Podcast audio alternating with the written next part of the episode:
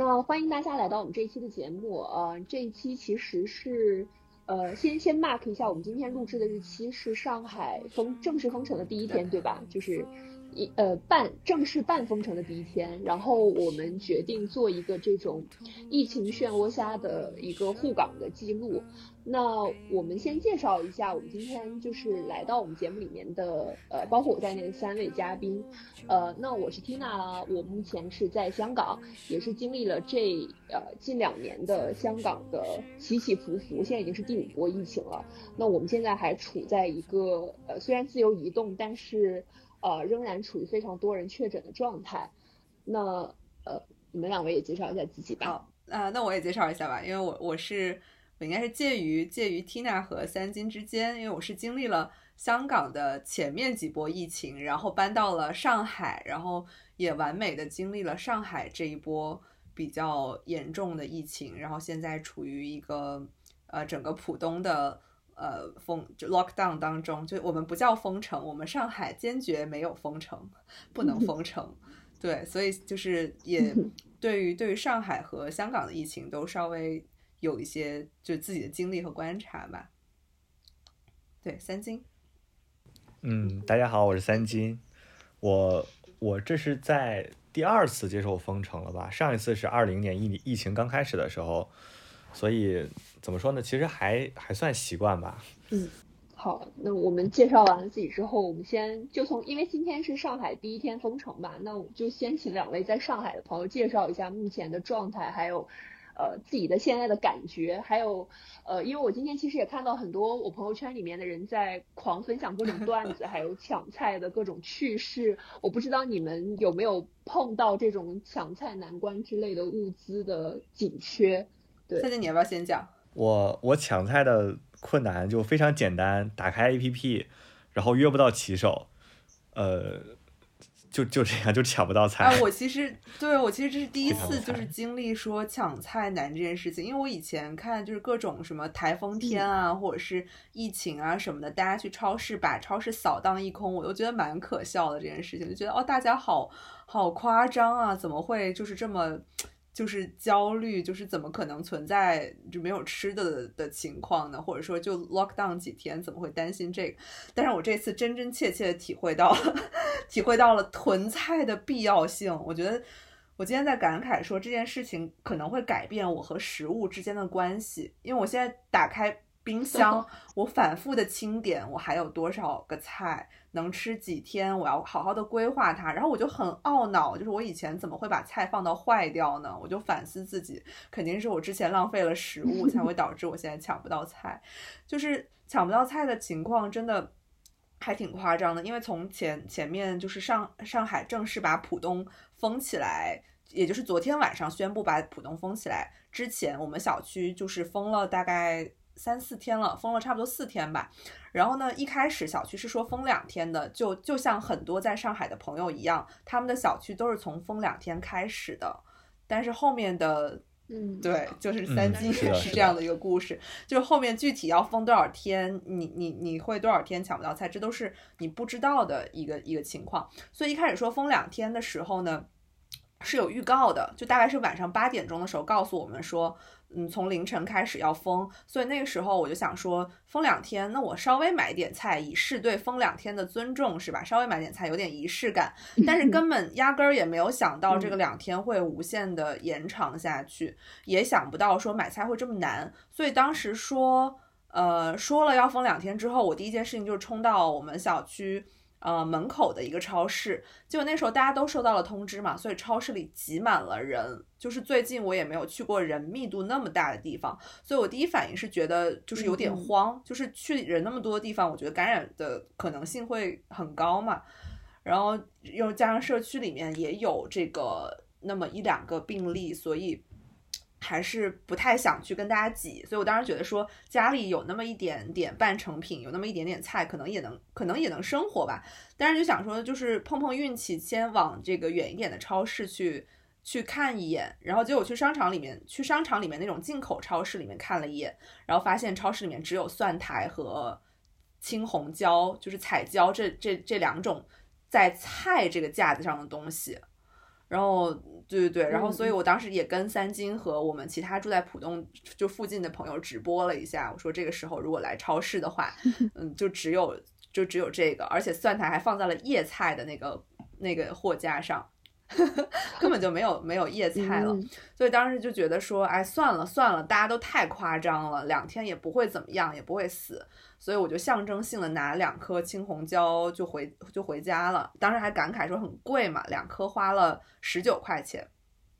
然后呢，后来在群里面就小伙伴们说，他们当天去菜场买了六十块钱的菜，六十块钱只买到了几种菜，就当时也是感慨贵嘛。但是大家应该没有想到，就是今天的处境再去看那天，会觉得这些菜其实蛮便宜的，而且也觉得以那种方式获取菜还是蛮容易的。因为后面就急转直下了，就是真的被封起来之后呢，呃，首先两天这件事情是不可能完的，对大多数人来说，两天只是一个开始。那后面就是你会继续被无限的封下去这件事情。你就开始说啊，那我也要加入抢菜大军了，我也要开始研究六点钟是什么软件能抢菜，七点钟是什么软件抢菜，八点钟是什么软件抢菜，然后我要几点钟把这个东西加加到购物车。所以我在呃进行了两天的对自己的训练之后，因为第一天完全失败，然后我的闹钟响的时候我都起来抢了，但是都没有成功。就是我六点钟点进去的时候，那个软件已经就是。已经刷，已经就刷不出来，就也不是刷不出来，就是已经就是一直显示无法下单啊，什么乱七八糟的。然后七点钟那次和八点钟那次都以失败告终了。对，然后但是当时就就就就当时会觉得说，哎，今天抢不到，那我经过了一天的训练，我的手可能比昨天快了，然后我出错的可能性比昨天低了，我也我也对对对，然后我明天可以再来抢过。但是后来发现学习的速度比不上这个状况变坏的速度，就是就是大家都在没错没错，后面就只 会越来越难抢。然后今天的话，今天因为整个浦东都封了嘛，所以状况就又不一样了，就是呃，包括周围的很多菜店也呃也都关了。也都不运不运转了，所以我现在感慨的是，我可能也有不断的知道了新的渠道，比如说附近的菜店啊，比如说买菜群啊，比如说呃电视购物上面的呃商城啊，又比如说就是各种各各种小的渠道，就是除了那些大家都在用的 app 之外的渠道，但是我获取渠道的速度比不上就是渠道供不应求的速度。就是每一个渠道，我发现它的时候，它都已经供不应求了，或者是它都已经运力不足了。嗯，哎，那就是如果说最差最差的情况的话，就真的是没有买到，然后已经比较久的话，那大家会用什么样的方式呢？就是说啊，我们邻居间互相匀一下，还是说有一些政府的途径，我打一个什么热线可以去帮我解决这个事情呢？其实是可以订外卖的。嗯，对。呃，我是一个比较爱吃外卖的人，就是懒得做饭了。然后上一次疫情二零年的时候，当时在被封封在上海，我就是靠外卖活下来的。所以这次就是一个多周之前我被封在家里的时候，我是其实是不怎么慌的。然后我以前的经验限制了我嘛，我就觉得哎，大不了可以订外卖。但是被我被封在家第一天的时候就懵掉了，因为。我没想到外卖的骑手也会也会供不应求，一个单子大约等了半个小时到一个小时，没有人接单。嗯，然后和朋友们交流了一下，特别普遍这种现象，就下午三点多订个外卖，晚上六七点都没有送到，特别多。嗯嗯，然后。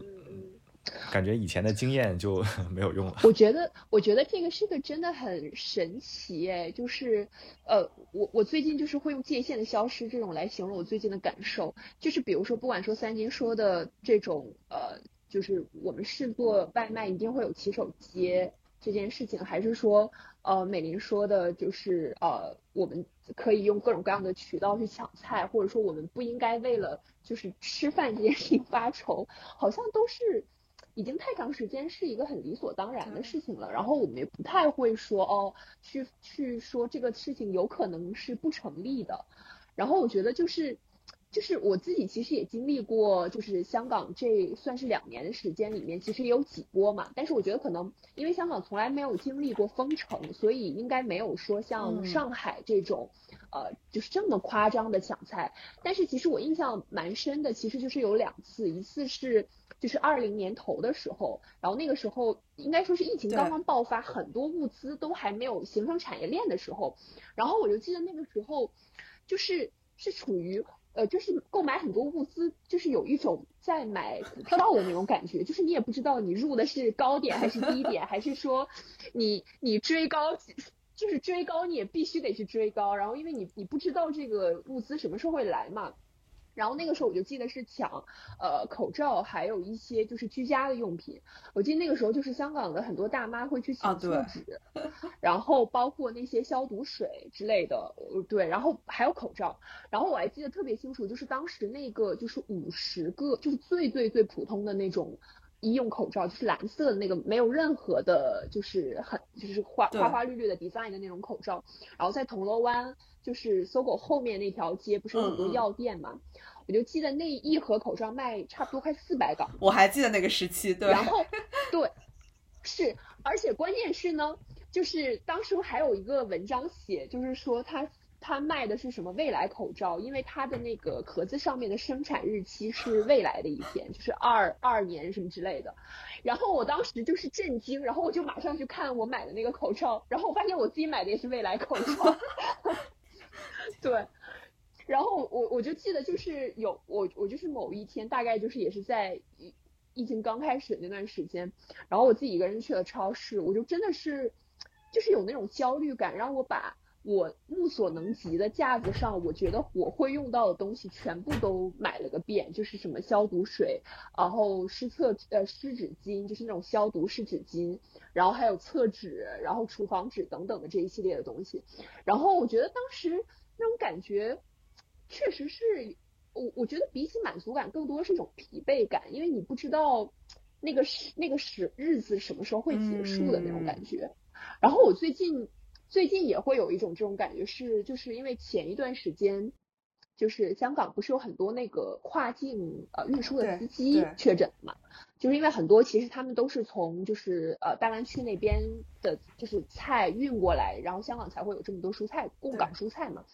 然后因为他的这个就是两地的这个司机有确诊之后呢，就是有一天是突然那个菜价就很夸张，就属于那种什么算，就可能平时卖卖十几块一斤的那种，会卖到八十多一斤什么的。对，然后那天也也是有，就是有有那种算是焦虑感吧。我也我也是差不多就是像美玲那样看一下我冰箱里是不是还是满的，然后我基本上把我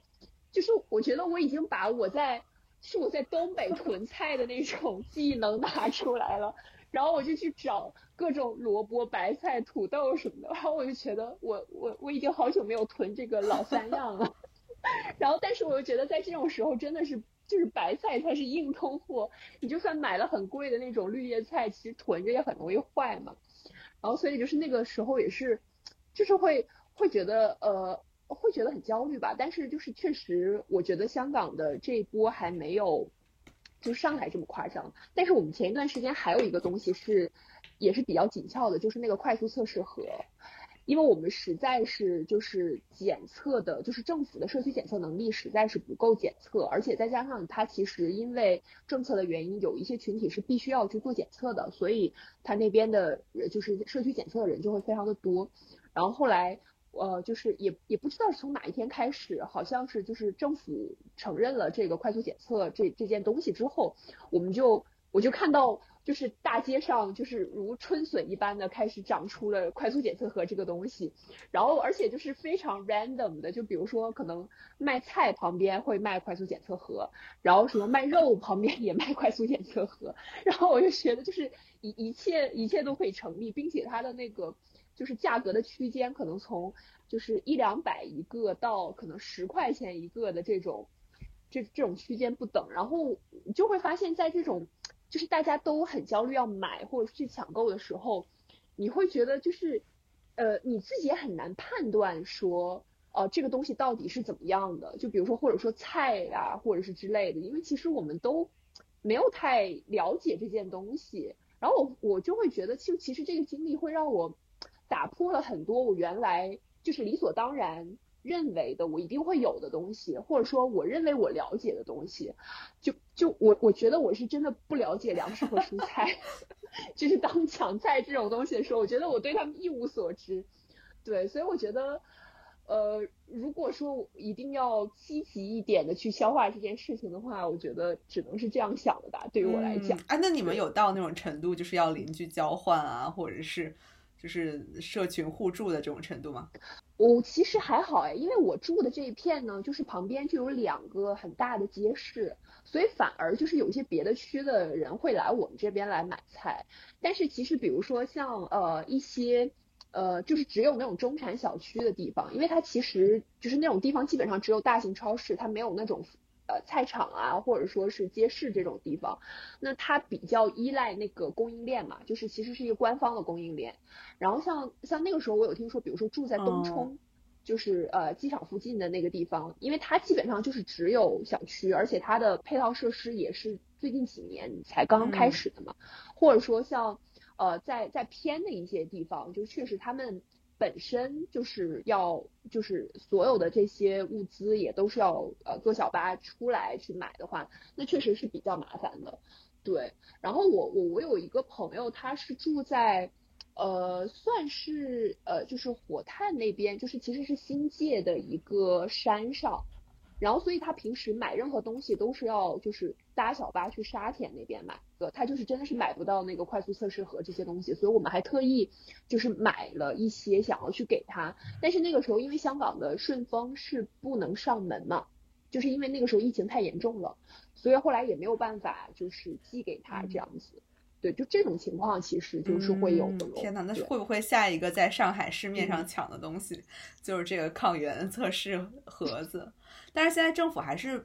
没有说真的去认可这个结果嘛，就不像像香港是说你用这个测试剂盒测出来之后，然后你可以在那个政府的申报系统说你阳了，是吧？对对对，其实这个系统哦，这个系统也是算是没有上线很久，就是拿拿我自己经历的事情啊，因为我我是刚好我 partner 就是二月底的时候阳了嘛，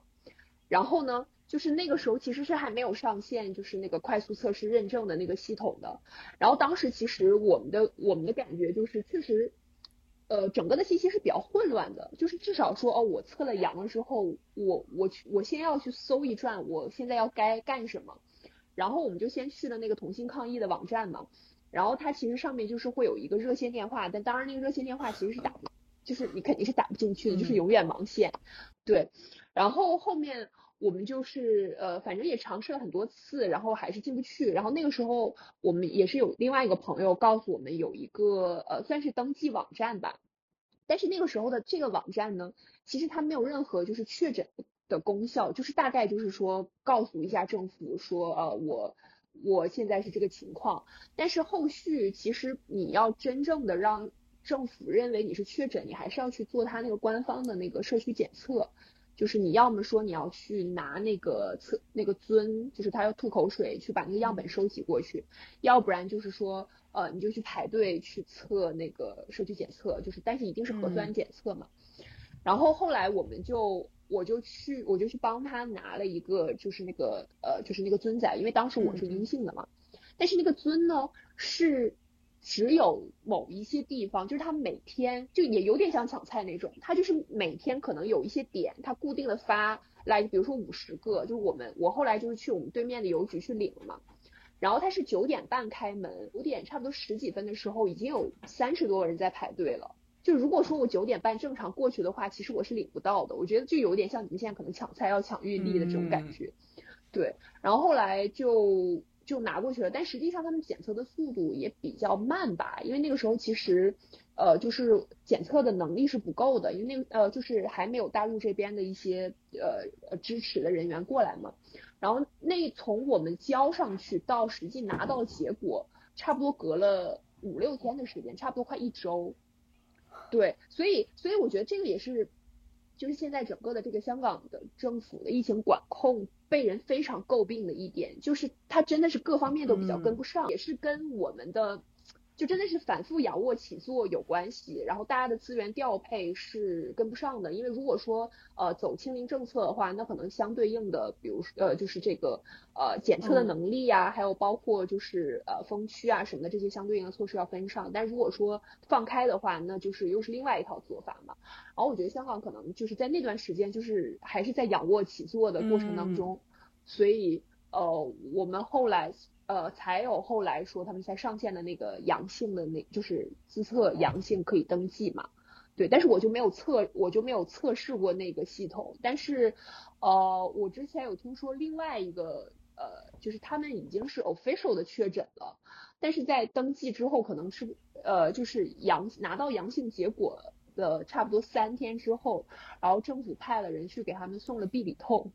就是这样。然后剩下就是居家隔离，他们全家人全部都是阳性。那其哦，就是现在的状况。那所以我的感受就是说，就是他呃千辛万苦的去拿政府的那个尊仔去做那个测试，然后确认自己是阳性，但是最后其实政府也给不到太多的 support，就可能还是还是说，是嗯，可能还是说自己在家里隔离和对。呃，等待痊愈这个过程。那如果说政府的检测要五六天的话，那其实是不是这这波奥米克戎，就是说，呃，大家比较难受的时间，可能也就那么五六天。我自己的不成熟的小判断吧，我觉得就是就是，或者说，其实现在有很多媒体和呃，包括港大的那个研究所，其实也有在说，就是香港这一轮的测确诊人数肯定是要比官方的这个数字要更多的，因为就像你刚刚说的这一点。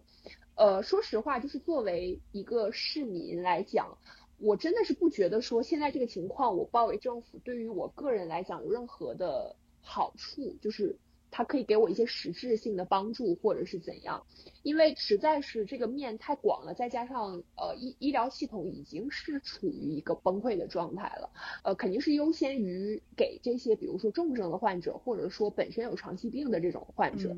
对，然后像比如说像我们这种已经打过打过疫苗，包括已经是就是本身就是没有什么长期病，又是青壮年的这样的一个状态的话，可能我自己也也不会期待说政府，即使他是我在我确诊之后会给我分多少医疗资源，所以那个时候我们当时就是其实囤了很多呢，就是真的是也囤了很多必理痛，然后然后包括。呃，莲花清瘟其实我们有囤，但是因为那个实际上因为是中成药嘛，但对每个人的那个体质会不一样。但是我们也有囤一些，呃，就是会会会，比如说有清肺功效的那种，像莲子啊什么的。就是我们那个那段时间就是每天就是在煮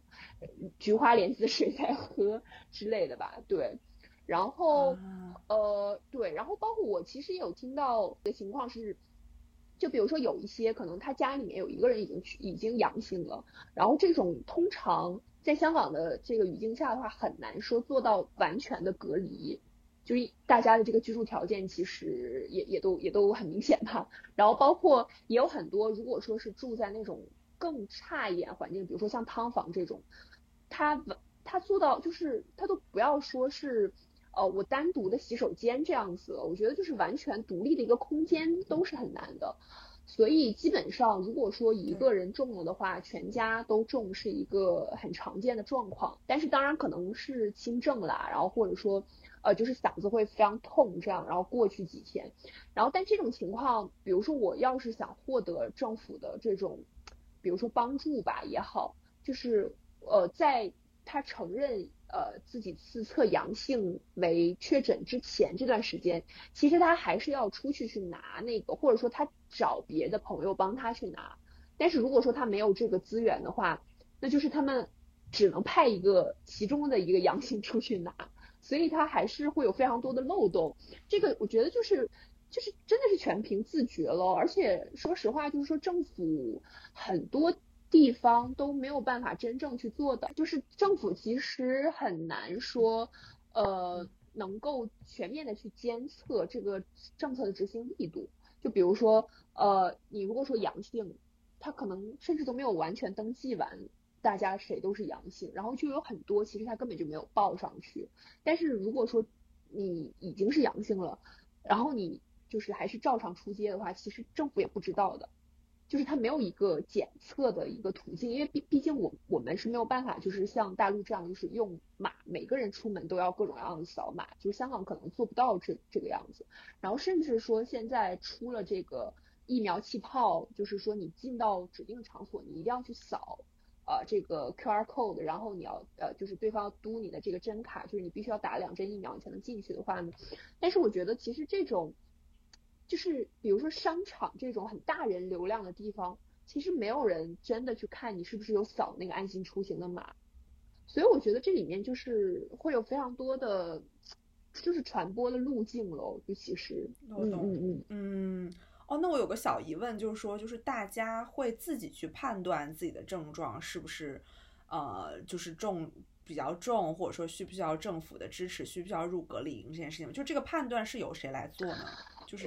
在你身边的这些朋友什么的。哦，因为其实我我我了解的大部分都还是方舱医院还没有建好之前的，所以呃那个时候大家就是其实甚至是没有办法去做这个判断，大家都是没有什么资源。对，就除非说，我之前我之前有听到一个录音是，呃，一个家庭的菲佣确诊了，就是他自测核测是阳性，然后他的那个就是呃就是呃家人就是有把他送到医院，就是想让他收治这样子，但是好像港医管局的人就让他回去，就是让他回去居家隔离。对，所以这里面其实也是有很多问题，因为呃，菲佣呃，菲佣群组算是呃早期前几波里面一个比较大的一个群组，因为他们基本上可能每周日会在公园那种地方去聚餐嘛，所以他们如果说有一个人确诊的话，传播会非常的快，然后呃。但这种的话，其实说实话，呃，现在很难说完全给到他们一些隔离的措施啊，包括就是说各种社会的福利，其实这里面有很多的问题。然后，甚至现在就是，其实呃，这一轮香港最核心就是死亡，就是死亡率这么高，主要还是老人院嘛。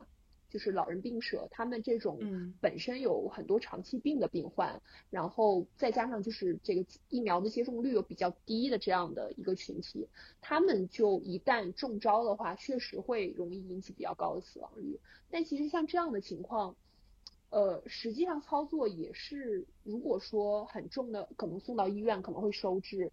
但是也不完全说能够收治完，很多也就是在老人院这样隔离。所以他们基本上也有很多那种院舍院舍大规模的爆发的情况。对我比较好奇，就是如果你自己知道你确实阳了，然后症状又比较严重，需要得到一些进一步的救治的话，要怎么办？去医院吗？能进得去吗？呃，我周围倒是没有真的就是进医院去的，哦，也有人呢会去一些私家医院。就是因为现在其实呃香港有一个问题是，就是政府可能能调动的主要还是公立医院嘛，但是公立医院其实是比较有限的一个数量，然后所以前一段时间其实呃就是林郑有去呼吁说私家医院也就是走出来，然后就是也也也给他们一些这个相相相对应的一些医疗资源，但是这种的话其实说实话在香港的这个情况就比较难去协调。然后我我之前有听过，就是他们可能直接就是去私家医院入住的，这是一种情况。然后公立医院的话，现在比较核心主要收治的就是那个伊丽莎白医院，但是他们那边的床位真的是非常的，就基本上就是肯定是已经满了的状态。而且就是前段时间，就是他刚刚开始就是全就是全部去收治这个新冠患者的时候，就是有很多老人是。就是没有办法进到里面的床位，他是只能在外面等嘛。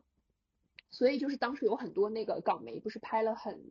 就是很惊悚的那种照片，就是那个时候其实香港的天气还蛮冷的，然后就很多老人就其实是在露天的环境下，就只是上面有一个棚，就是他们只就在那边坐着。所以对，就是其实医疗资源的这个分配不均是一个很大的问题。然后如果说真的是比较重症的话，呃，当然就是打医管局的那些就是电话，因为其实香港政府有个同心抗疫的那个网站嘛，他会把一些相关信息列上去。但我就没有听说过，就是说真的是非常重的重症，然后就是通过一些公共渠道，最后会变成什么样？就是这个这种 case 我好像还没有。但是反而就是我觉得我周我周围听到的都反而是那种啊，就是。呃，也也也不用去找啦，反正去找也没有什么用。然后再加上，确实就是呃，跟我们同温层的或者说年龄差不多的，呃，重症率也确实会比较低，因为就是 Omicron 本身它的就是传染率高，但是其实重症率相对来讲还 OK。嗯嗯嗯，对对对。哦，对，这么这么说，我也想我也想到，就是我之前就是在香港疫情比较严重的时候，我去问那些在香港的朋友。基本上呃很多人都中了，就甚至是我问的人里面，大多数人都都中了，而且是那种全家中的状况。他们 local 很多就是跟家人一起中嘛，所以他们自己中的话，可能女朋友也中，然后父母也中，或者是妹妹啊、哥哥姐姐这种也中。然后我就只有这些人里面只有一个朋友，他是去了政府的隔离营的，而且他就是他还是比较早期的时候，就是就那个。确诊了，然后那个时候可能政府相对来说还比较有资源，然后他的感慨是说，就是其实他的症状并不严重，就是他和他女朋友，他和他女朋友都中了，然后他女朋友可能是呃没有怎么发烧什么的，所以就在家里面自愈，然后他是有发烧的，然后大概是在他发烧的第几天，就是被政府转移到了隔离营，然后等他进到隔离营的时候，他已经没什么事了。嗯，所以他是带着电脑去的，他每天都在里面办公。对对对，这个其实也是我我之前也是我忘记在什么渠道看到，也是有一个类似的新闻。他的他面对的问题是，他进去了隔离营，但是他没有办法出来。对，是的，就是他其实已经好了，然后因为你出隔离营是必须要有医生签字嘛，然后因为那个时候就是那个隔离营的那个人手又不够，所以其实导致说其实他已经好了，因为他。出隔离营应该是要连续阴，我忘记是具体五六天怎么样。然后他就是已经满足了这个条件，对。然后但是没有人给他签字，所以他就一直在里面。然后但实际上其实外面有大部分的人是没有资源进来的。对对对对。对。然后而且还很搞笑的是，就是最近呃，因为方舱医院不是建好了嘛，然后也最近也有很多人就是会被拉到那边去。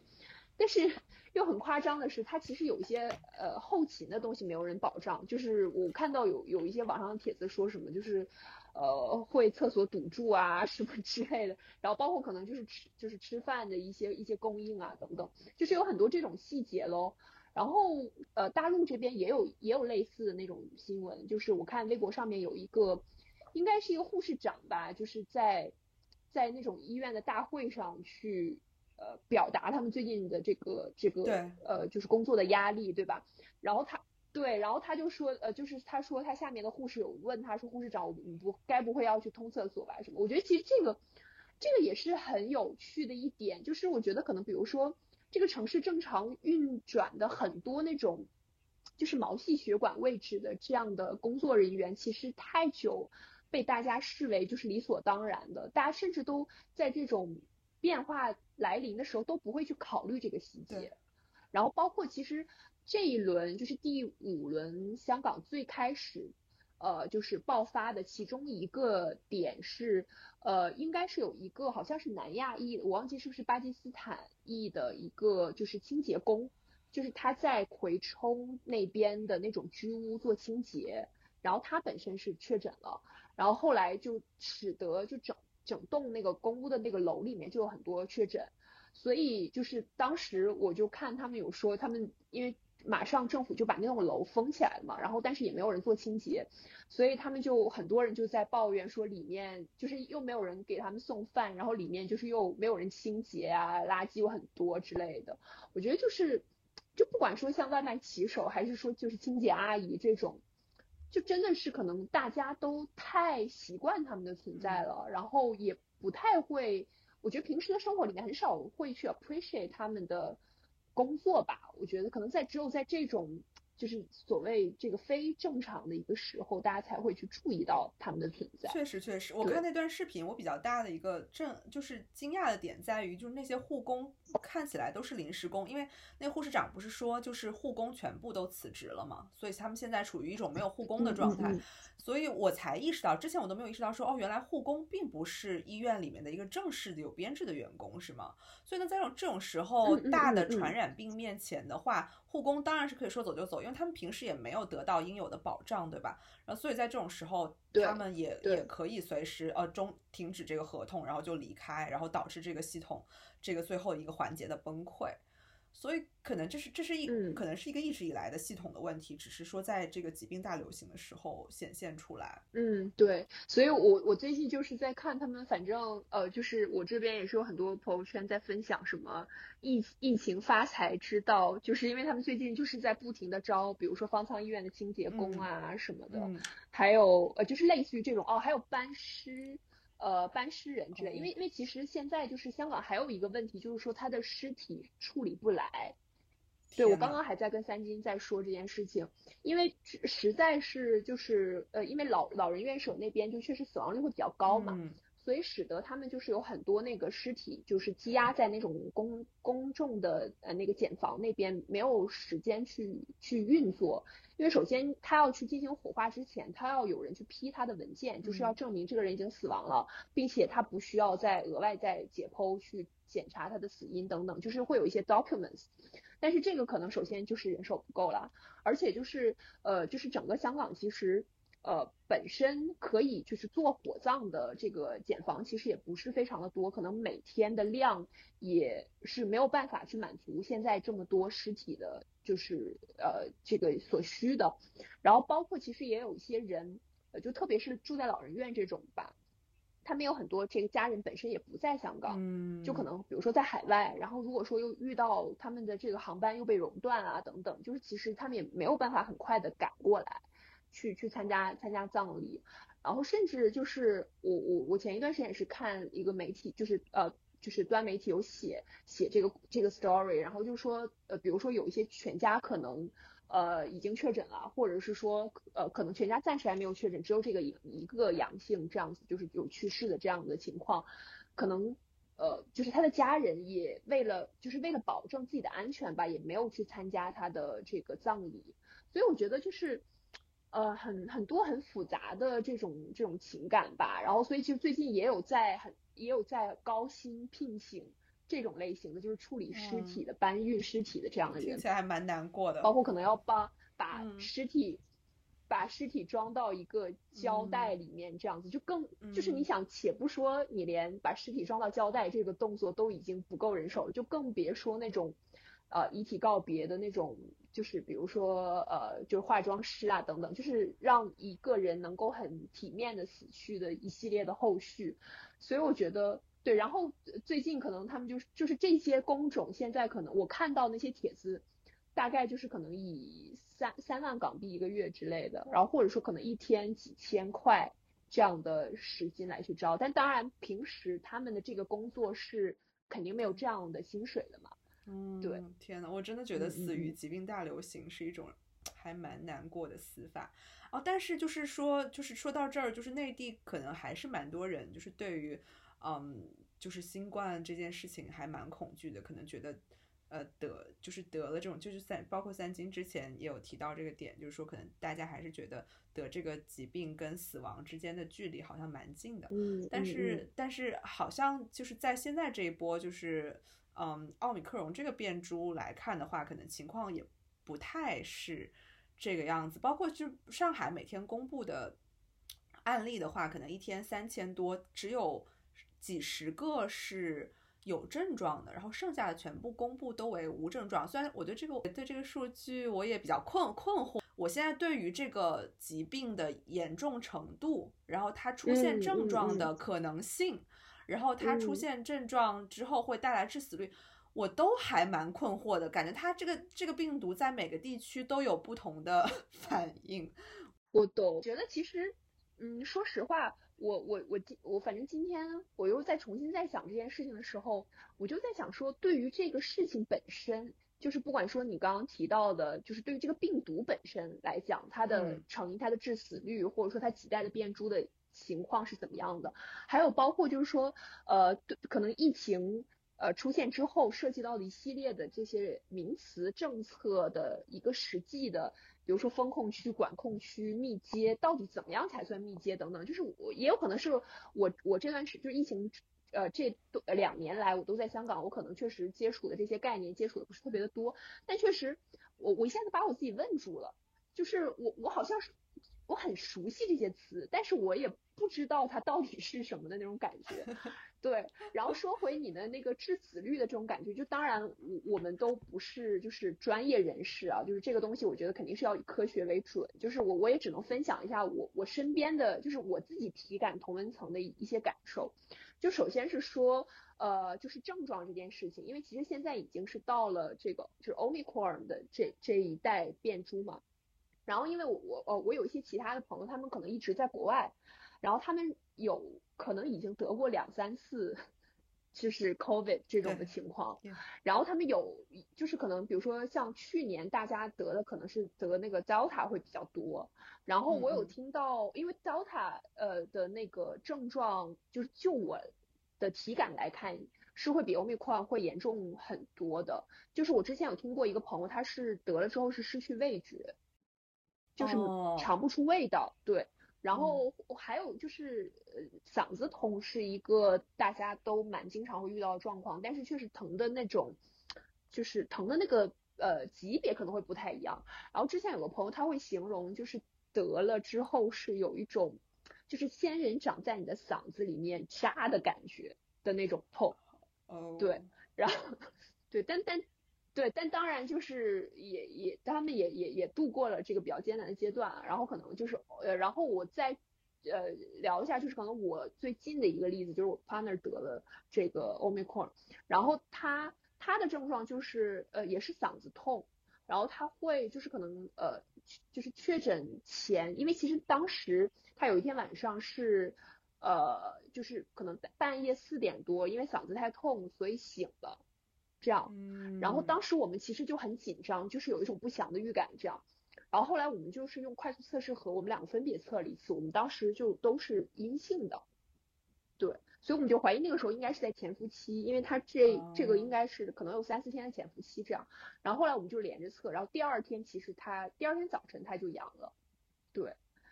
对，然后后面的症状其实就是比较呃，就是发低烧，然后继续嗓子痛、咳嗽，然后会有鼻，就是很像重感冒的那种那种症状，就是我们自己的体感来讲是比较像一个严重一些的重感冒的那种感觉。然后我们的方法就是反正一直在吃，就是必理痛啊、VC 啊，然后什么清肺的这种东西吧。对对对，然后呃后面的话其实就是慢慢的就是先是不发烧了。然后，呃，后目前为止的这个所谓的可能后遗症就是比较容易累，就是就是可能体力会变差这样。对，目前的目前的感受，但是再往后我不知道，因为现在其实也有很多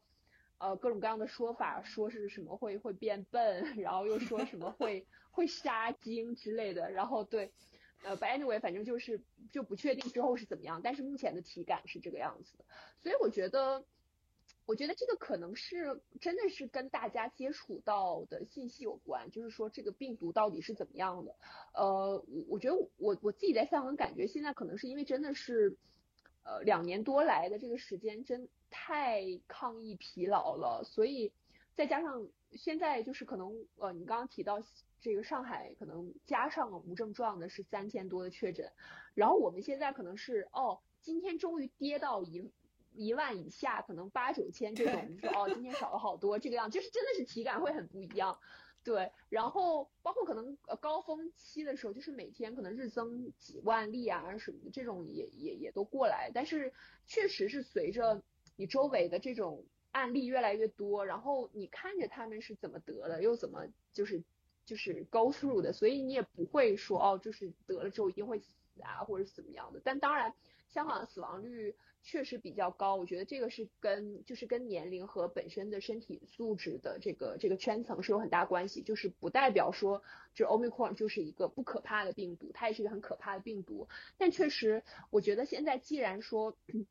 大家一定要去，呃，确实是要跟他。跟他呃，就是共共度更多一点的时间的话，可能要是多一点对他本身的了解，我觉得这个祛魅的过程是有，就是自己也不会那么的害怕。二是其实也能更科学的知道我该做些什么去抵抗它。对，是的，是的，我觉得内地可能现在还是处于对这个病毒有点。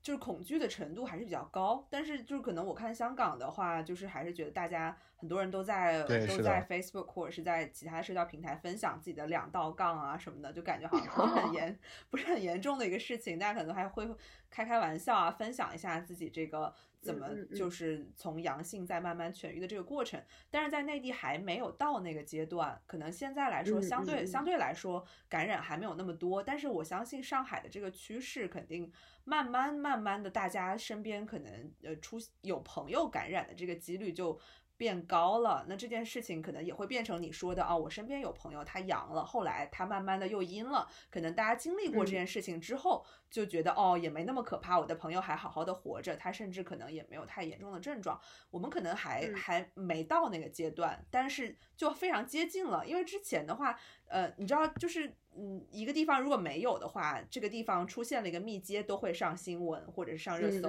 但如果这个地方有了，可能你看到数字的增长会有点感觉，然后慢慢的数字再增长，你的社区，然后你所在的区，然后你的小区、你的楼里，可能慢慢都会有，然后这个病毒就越来越接近，越来越接近。那这个时候，可能很多人就开始啊，非常的慌张，就是怎么怎么样。我我们小区就是封了之后，大家就已经就是昨天晚上外面已经开始吵架了。就是因为这个病毒已经杀进小区、杀进楼里了，然后可能外面有人就是想进，因为现在小区是只进不出嘛。然后昨天晚上正式封城之前，可能是有人要进来他们那个楼之类的。然后结果有个大叔就是在在那里说什么什么，如果你。是因为你害得我们这个楼晚解封一天，我告诉你，我就会报警啊，怎么怎么怎么样。然后如果你把这个阳性的病毒带进来，我就会怎么怎么怎么样啊。就大家之间已经就是到了一个矛盾非常激烈激烈的一个一个程度，就是感觉这个你把这个瘟疫带进来，好像你把死死神带进来，就是一个是是是非常严重的事情。但是就是可能大家没有做好准备，就是说可能。我们真的要跟它共存，或者甚至是共存一段时间，或者是说，如如果这个病毒真的来到了我家，我要怎么样？就大家现在还处在一个阶段，就是它千万不要来，它千万不要来。我觉得，我觉得其实就是你说到这个，我我自己也特别有感触。我觉得就是就像你说的，疫情之下，嗯，算是一种人和人之间关系的异化吧。就是我觉得确实这个是一个很大的一个 trigger 吧，大家可能。呃，很很保守性的一面去逼出来了。然后我自己的那种感觉也是，就是其实就像你说的，大家很多时候呢，那种心态真的是，嗯，跟就是以跟我有关和跟我无关做做划分，就是我就是我和他者之间的这种关系做一个切分。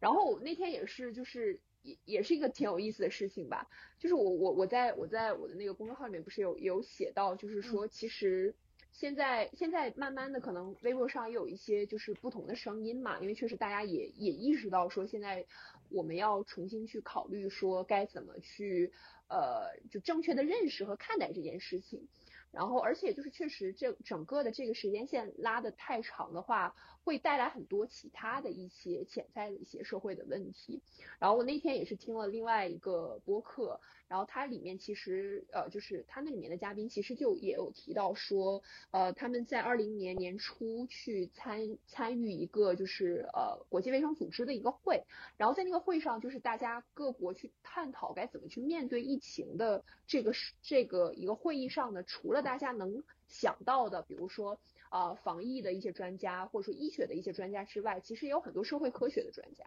就是说，在这个疫情之后，可能他会对不管说经济也好，对于文化也好，或者说对于甚至是心理问题也好，对我觉得现在可能大家就是陷入一种群体性的那种群体抑郁的一个状态，然后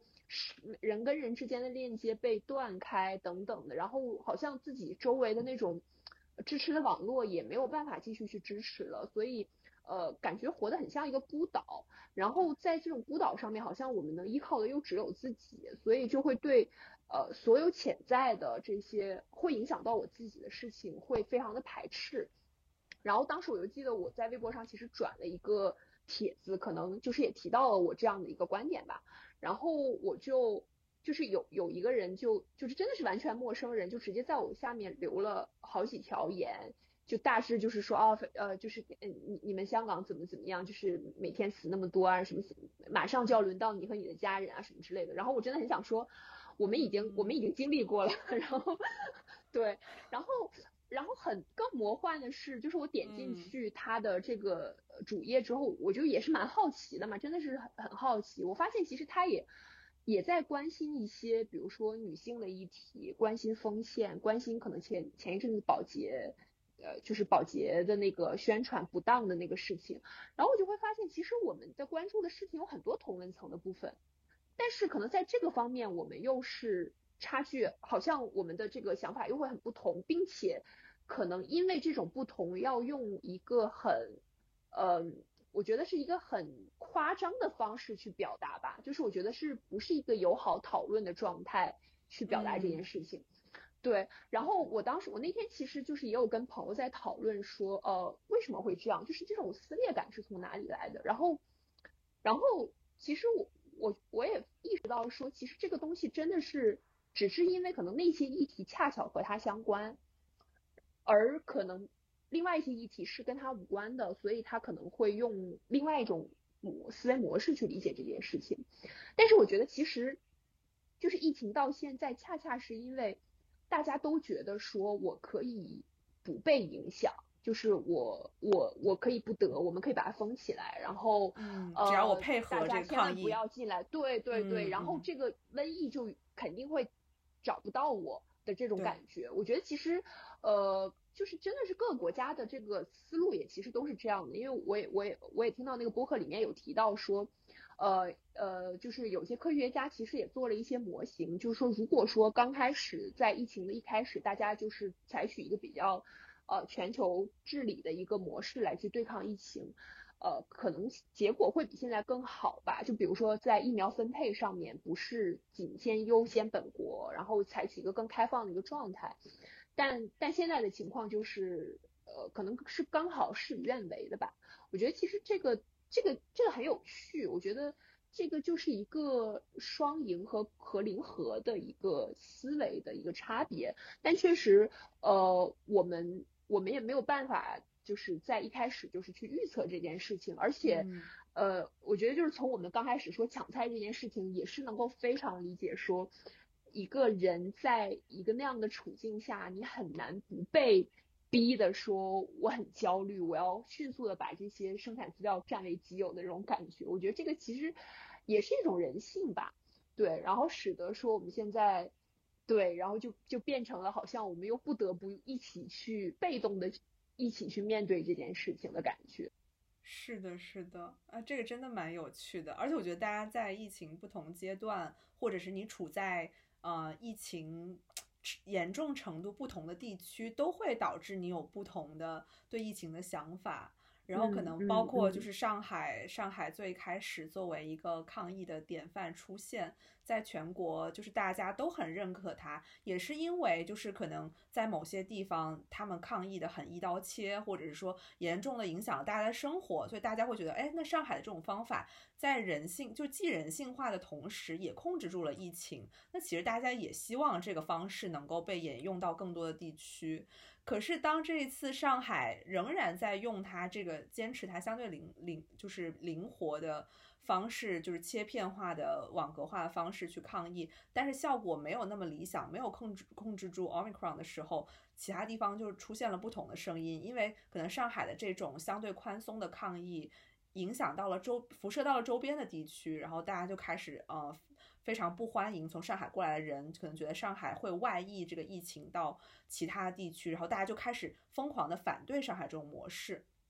但其实就是，其实上海的模式，我觉得还是比较一脉相承的，只是说可能在上一波疫情传传播性没有那么强，没有这么快的时候，上海的那个模式是 OK 的。但是在这一波疫情里面，可能就如果同样的方法就不那么。不那么 OK，就状况变得更复杂了。大家都大家都意识到了上海有各种各样的问题，包括在疫情的就是控制上，怎么去精准的防控上，呃，包括怎么去在嗯这个实施这些防控措施的时候，补给大家的生活，保障大家正常的生活秩序上，都出现了很多问题。但是，但是我其实仍然觉得上海是。确实是有条件去做一个探索者，就是在上海的这个不管是民意基础还是医疗资源，呃，就是种种种方面，包括它这个基层的社区的治理能力方面，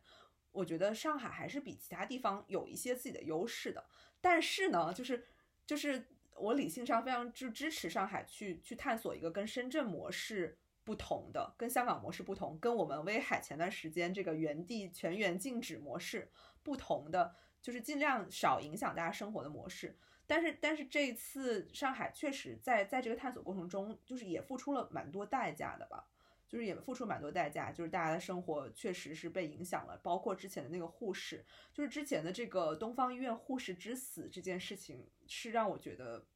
这个代价太大了，出现了这种事情让大家都很痛心。就是如果说上海模式的失败有一个标志性事件的话，我觉得这绝对是一个标志性的的事件。我这边感觉就是上海还是有点。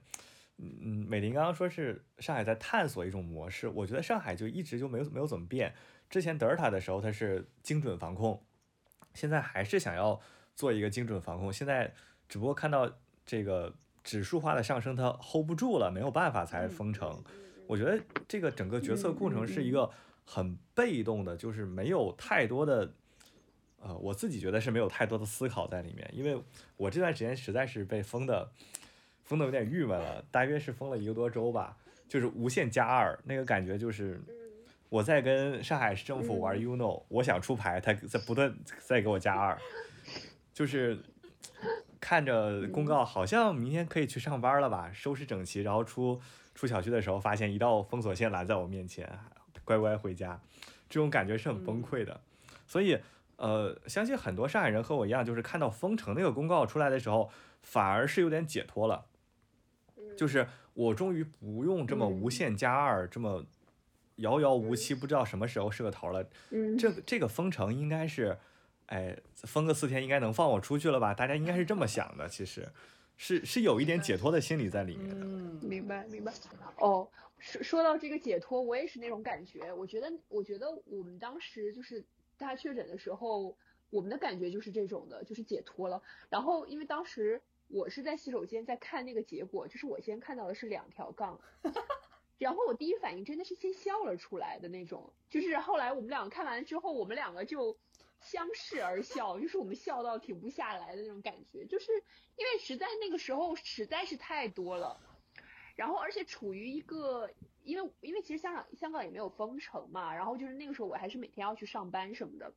然后就觉得其实也是还是风险蛮大的，然后那个然后。就就就有一种那种啊，这个石头终于落了地了，就是觉得啊，马上什么黄金九十天的那个免疫期要到来的那种感觉。该来的 终对啊，我现在我我不知道，我可能还需要准备一下才能到这种心态，但是应该就快了，越来越接近了。不不不，我们我们最后这个这个道路是曲折的，前途还是要是光明的。对对对对，但是但是我觉得其实都。都还是一个很好的事情。我觉得通过这一次整个就是整个的疫情吧，我觉得不管说是从呃就是大家对于这些公共事务的讨论来讲，还是说对于对于疫情和疫情背后的各种各样的一些话题的探讨和思考上，我觉得其实是个挺有是一个挺好的契机。就是至少，就像我们刚刚也聊，就是如果说不是因为疫情去把一个非常态变成了一个常态，我们其实不会去意识到，呃，就是比如说我们城市的毛细血管是怎样存在的，或者说人跟人之间的一个关系是怎么样。我觉得其实，嗯，至少我自己来讲，我通过疫情这个事情是会更，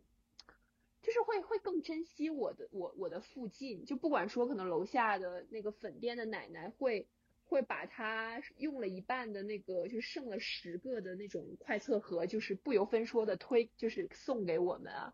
然后包括就是可能，呃，就是在楼下去洗衣服的时候，然后当时可能，我觉得我我还是确实少了一些同理心吧，就因为当时我我就在把我的衣服给他的时候，他在看那个 TVB 的新闻，然后就在播这个死亡人数啊什么的。然后当时可能我就随口 comment 了一句，我说哦，这个其实死亡率没有那么高啊什么的。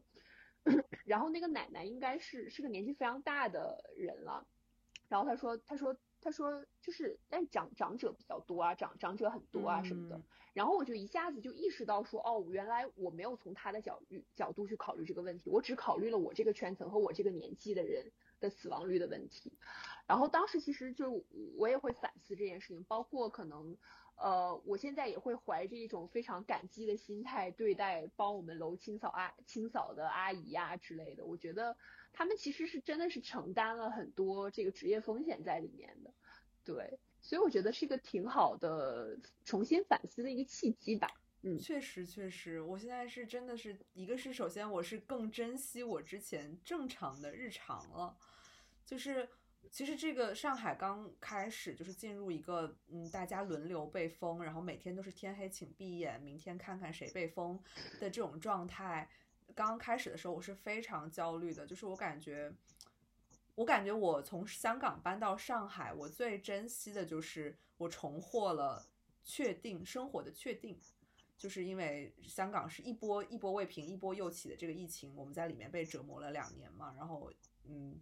我回到上海，就是一开始感觉一切都还是被控制住的状态，然后我在正常的生活，然后嗯，每周都在见朋友，然后找找回了身边的那种就是附近性吧，很珍贵的这种附近性，然后我就是这个日常让我非常的。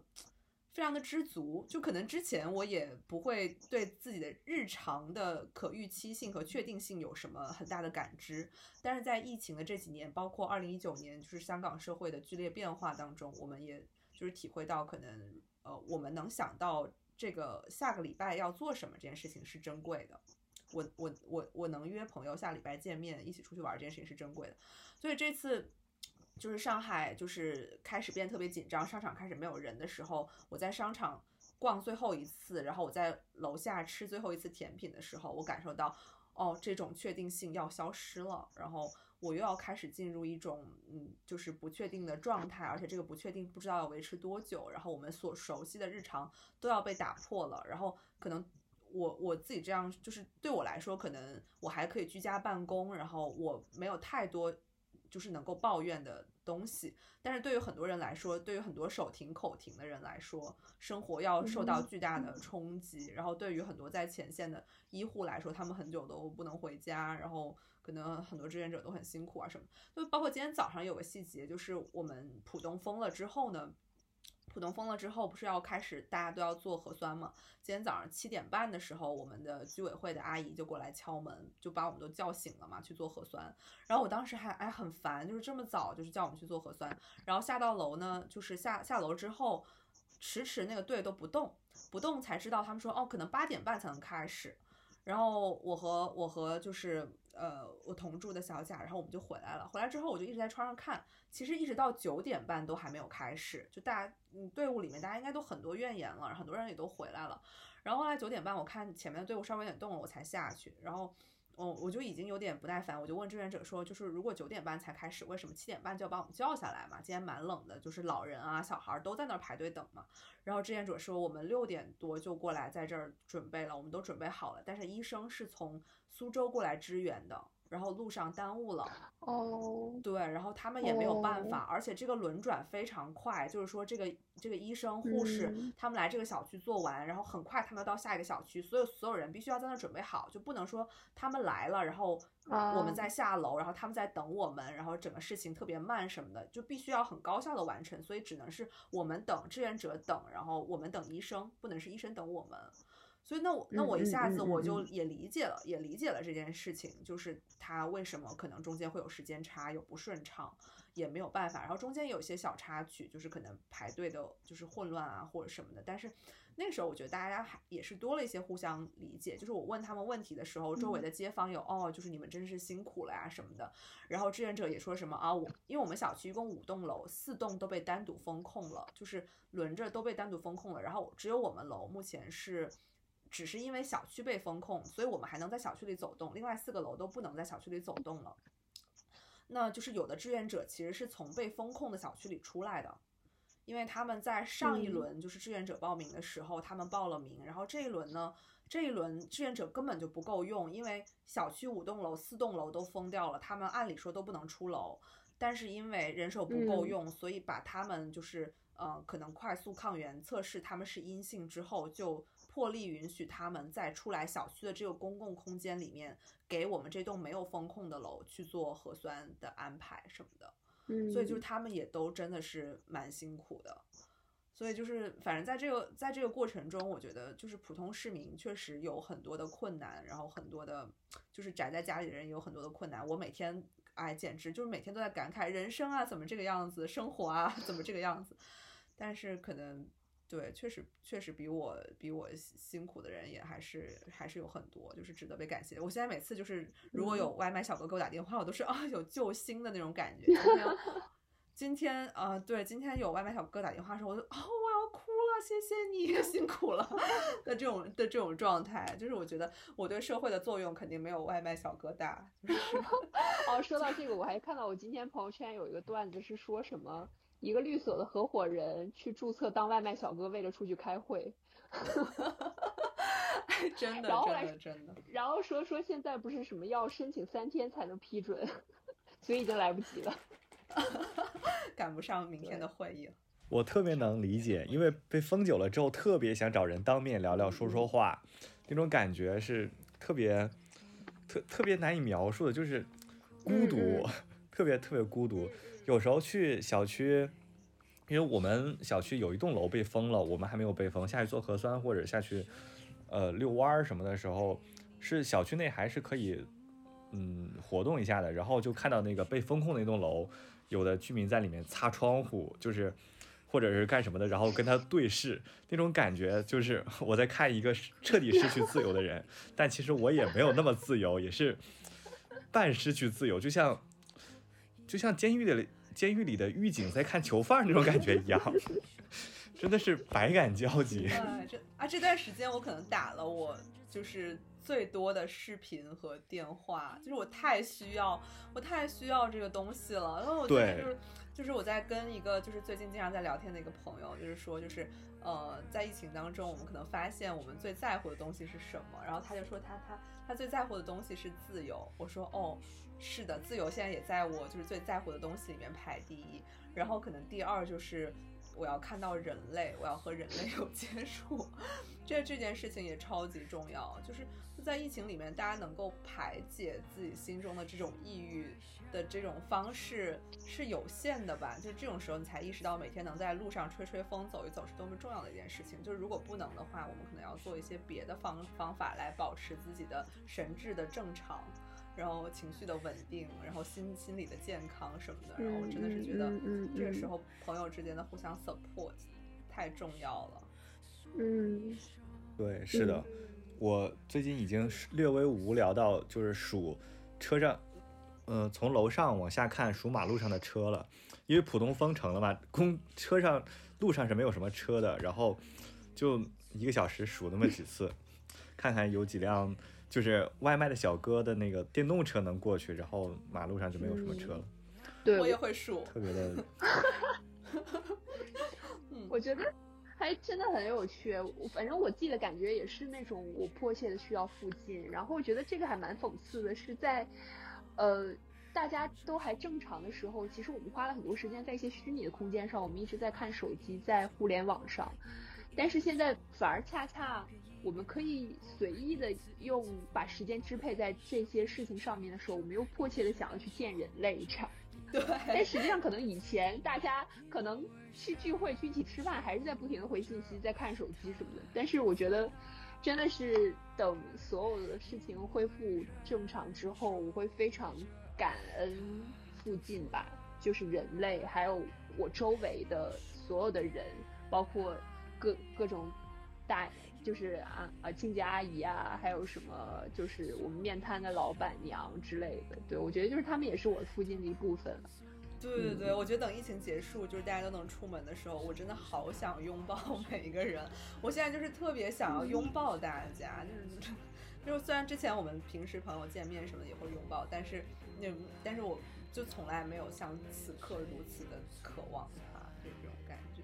嗯，行，那我们就。呃，就借美接刚刚美玲说的那句吧，就是希望，大家在疫情这个漩涡下或者这个乱流下面，大家一切都好。然后等到春暖花开的时候，可以尽情的，呃，出去拥抱你的每一个附近。那我们今天就到这里啦，谢谢，谢谢，祝大家身体健康，大家早日拥抱。也感也感谢所有的，对，也感谢所有为了这次疫情付出的志愿者还有医护人员，希望大家一起健康，谢谢。